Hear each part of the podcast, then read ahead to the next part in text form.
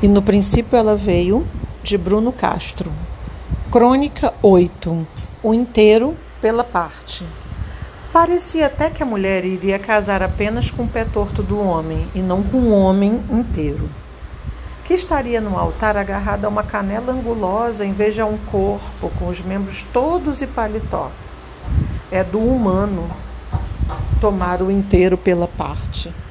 Mesmo que assim a gente só ajude a findar o sonho de alguém e finde um pouco da gente próprio. Faço essa meia-culpa consciente de que era nada aprumado tal homem a quem Zuíla disse sim. Nada aprumado. Na verdade, sejamos francos, beira ao elogio. O cabra era feio mesmo.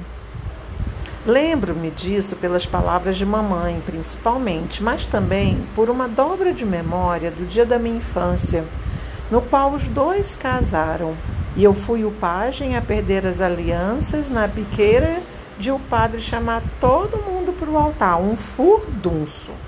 A filha desertora do cafundó juntou as quimeras com as de um coitado dos defeitos não aceitou o destino de costureira determinado pelas irmãs no puxadinho de um casarão antigo e decretou uma urgência nas aventuranças. Foi dar-se a chance de ser inteira com quem todo mundo dizia que seria só uma parte. Mas o homem do pé torto era homem do pé torto primeiro nos dizeres de quem sequer o conhecia. Nascera de defeitos antes de tudo, antes de si até, nas sentenças dos desconhecidos. Na língua dos forasteiros era quase uma promessa, uma esperança às avessas dos outros para ele. E ele não se enxergava assim. Zuíla também não enxergava assim. Tanto que lhe disse verdadeiramente um sim. O sim mais profundo de todos os sims para ter coragem de dizer não a uma vida fadada está tão somente dentro dela mesma. Povoada com as irmãs, os sobrinhos e o cachorro, mas solitária, azeda, árida, que nem o chão judiado do sertão. Ou, para quem está no caminho para lá, uma pulpa. Seria quase borboleta perpétua. Mas não tinha o espírito das brenhas azuila. Sonhava ser imensa tinha vocação para os tamanhos agigantados. Queria ser da envergadura da maior das cidades, por mais que a única conhecida por ela tenha não mais do que uma rua sem sinal dos desenvolvimentos.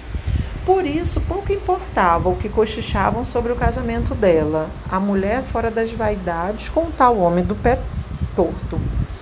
Tudo mais que não a felicidade era desimportante o mulherio odiento, as hostilidades, as intolerâncias, tudo desimportante.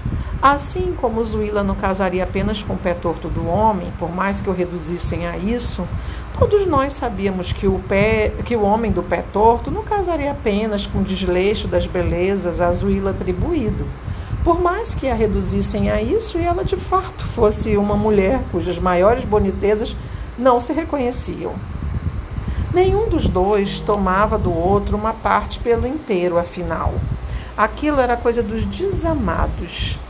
Diante dos olhos do mundo, a gente aprendeu ali, olhando para o altar, sobre a vigília de São Francisco de Assis, o padroeiro daquela terra, que qualquer perfeição é discutível. E o esteio do sonho é o lugar de onde ele descende. O de Zuíla era uma herança dos afetos o mais invencível dos motivos, o lugar perfeito para o amor viver.